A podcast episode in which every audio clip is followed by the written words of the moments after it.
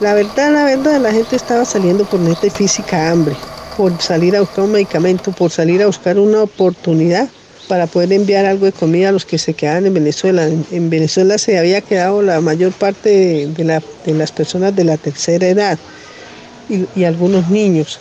Y la gente luchando a ver cómo podían enviar algo a sus hogares. Llegan al estado Táchira en la frontera y ahí les pasa de todo. Ahí para pasar les quitan teléfonos, todo lo que traigan, la gente se expuesta hasta la vida, porque a veces cuando el río estaba crecido se atrevían a pasar la gente como fuera con tal de cogerle la platica y mucha gente se ahogó. Y el suplicio de ellos subir, ya después empezaron a atracarlos por las vías, atacarlos, ya en ningún lado los querían aceptar, ya hay un, rechazo muy grande hacia los venezolanos, pero historias duras, porque aquí me llegaron jóvenes que caminar de Cúcuta a Pamplona embarazadas perdían los bebés llegando aquí, personas enfermas, personas que no tienen medicamento, eh, mujeres que llegan ya dando a luz y quieren seguir caminando y tocaba trancarla. No, no, no, espérese porque usted dará luz en la vía. Nosotros aquí, bueno, ahorita el, clima está un poquito menos fuerte, pero hubo tiempo en que la gente nos llegaba aquí en total hipotermia, convulsionando y nos tocaba a nosotros mismos atenderlo. Buscar el secador de pelo mío, echarle aire caliente, frotarlos una bebida caliente, estabilizarlos, Casi se nos muere un joven aquí de, de hipotermia. Y muchas señoras llegaban, se desmayaban. Y nosotros aquí también haciendo curaciones. Los pies de las personas llegaban terrible, terrible. O sea, no traían piel por debajo. De caminar, de que mucho caminata.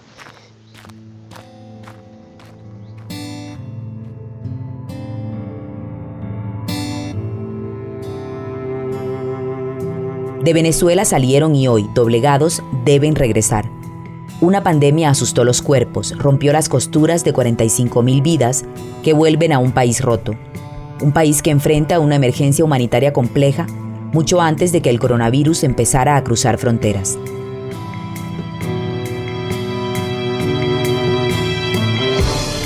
Sus voces que se mueven entre los corredores humanitarios que guían su norte resuenan en los cuatro puntos fronterizos que registramos con urgencia. Resuenan en las mentes de quienes los ayudaron y ahora deben verlos partir. Soy Gina Morelo, editora de El Retorno, un podcast para escuchar historias en movimiento, un proyecto periodístico para Venezuela Migrante y El Tiempo.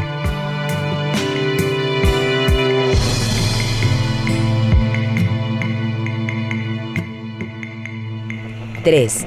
El país del que nos vamos.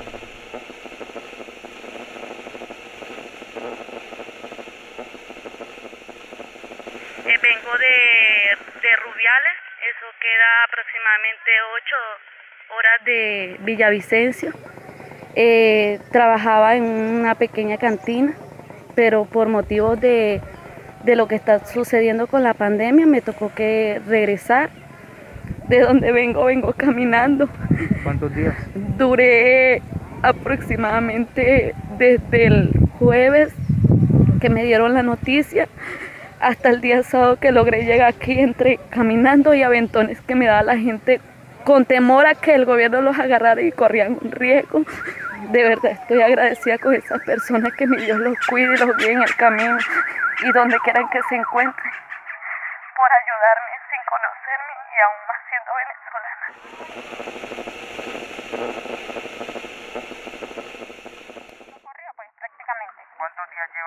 para llegar acá al corredor humanitario? Yo, en verdad, le digo la realidad que gracias a Dios pude conseguir una mula, un camión que ellos, gracias a Dios, tienen el corazón bien y nos ayudó a llegar acá, ¿verdad?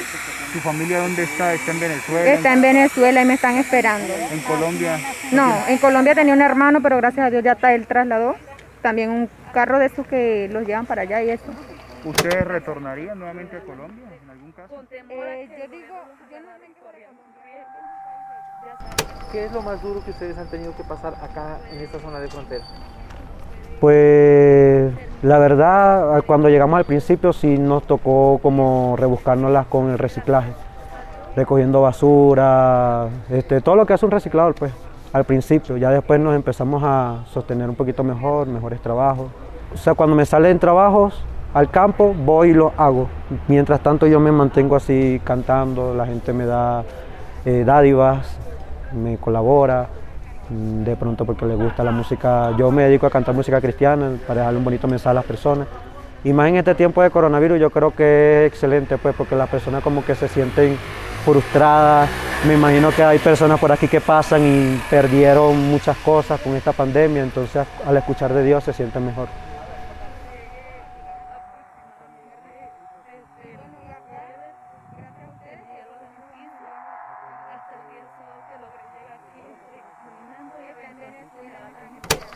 Soy de Venezuela, del estado Apure.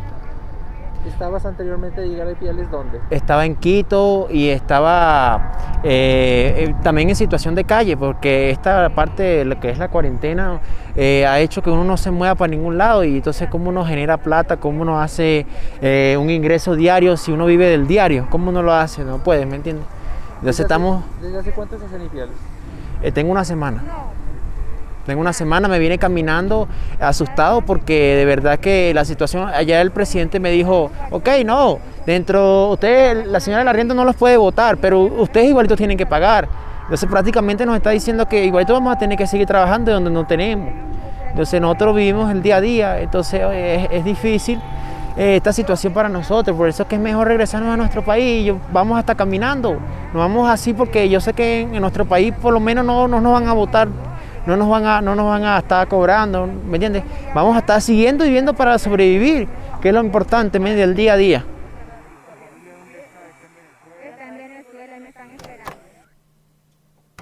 ¿Por qué decides retornar a Venezuela? Porque el lugar donde estaba trabajando ahorita ya no está cerrado por debido a la cuarentena. Entonces, obviamente no estoy produciendo dinero y debo cancelar la comida, debo cancelar arriendo, y no puedo, digamos, mantenerme acá si no estoy produciendo plata, pues. Y me he querido regresar, pero debido a la crisis no he podido, pues. Y me ha tocado un poco duro, pues. Yo soy manicurista y vivo desde el diario, pues. Y en el salón se vieron en la obligación de cerrar por lo que está sucediendo ahorita. Y se me ha hecho complicado tener el dinero para el arriendo y esas cosas. Pues tengo entendido que está complicado llegar a Venezuela y por eso he decidido esperarme un poquito, bueno, y esperando que sea Dios que provea.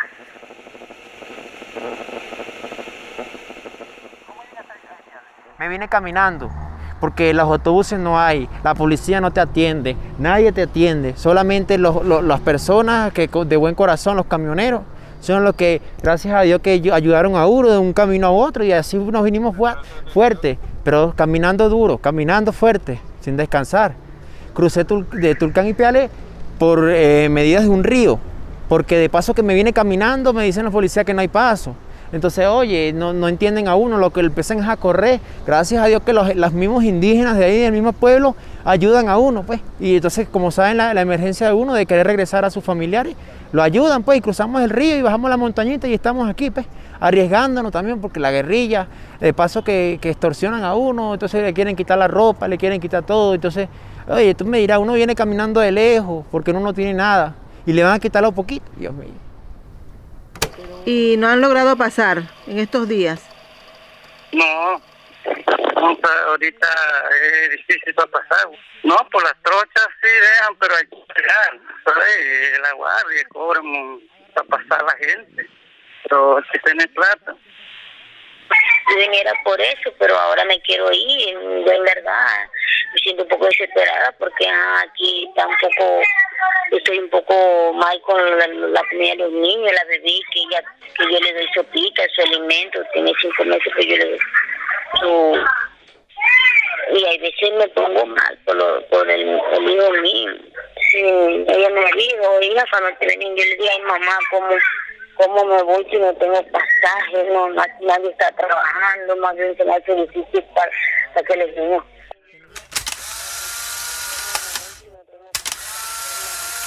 Ya, ya, en anteriores días se hizo un corredor humanitario. ¿Ustedes están esperando para retornar a su país? Es necesario y indispensable para uno, para ayudarnos a uno al otro. Y también para evitar este, este movimiento de personas en cuarentena, ¿me entiendes? Porque ahí de una vez directo, váyase para su país, váyase para allá, no te jodiendo mucho por ahí.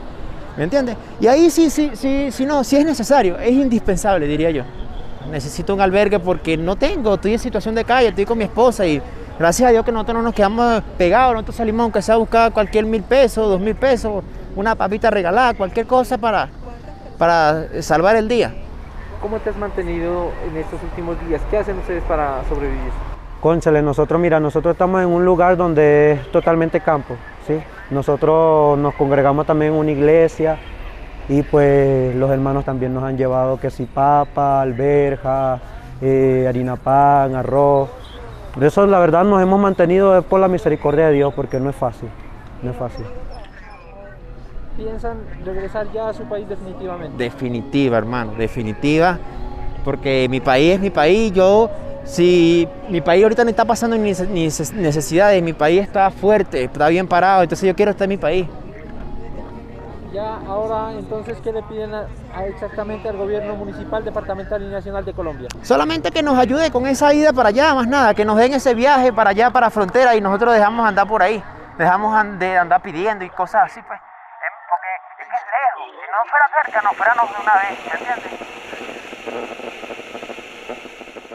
¿Retornaría a Eh, Colombia? me gustaría regresar lo más pronto posible, al momento que termine de organizar todo lo que tengo allá que organizar. Pues ahora en este momento de mi vida estoy pasando una etapa donde necesito apoyar a mis hermanos. Y pues sí, tengo pensado, si Colombia no me cierra la puerta, tengo pensado retornar.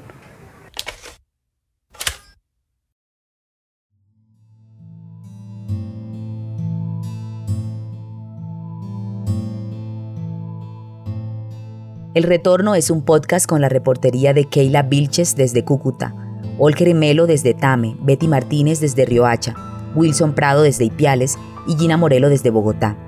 Visita el reportaje completo con datos y análisis sobre los corredores humanitarios y el retorno de miles de migrantes venezolanos a su país en www.venezuelamigrante.com y www.eltiempo.com. Si crees que es necesario que otros escuchen esta serie, recomiéndasela a quien creas que le puede interesar. El voz a voz es la mejor forma de dar a conocer esta realidad. Puedes seguirnos en Twitter, arroba Venezuela raya al piso migra, en Instagram, Venezuela raya al piso migra, también en las cuentas de Twitter, arroba puentes de como y arroba el tiempo. El tema original de este podcast que escuchan en la presentación y en los créditos de los episodios fue compuesto por Alejandro Jaramillo.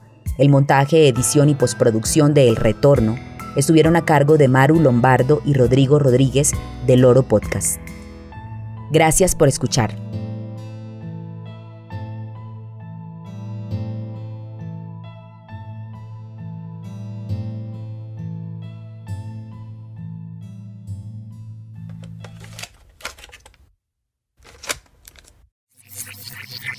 Una producción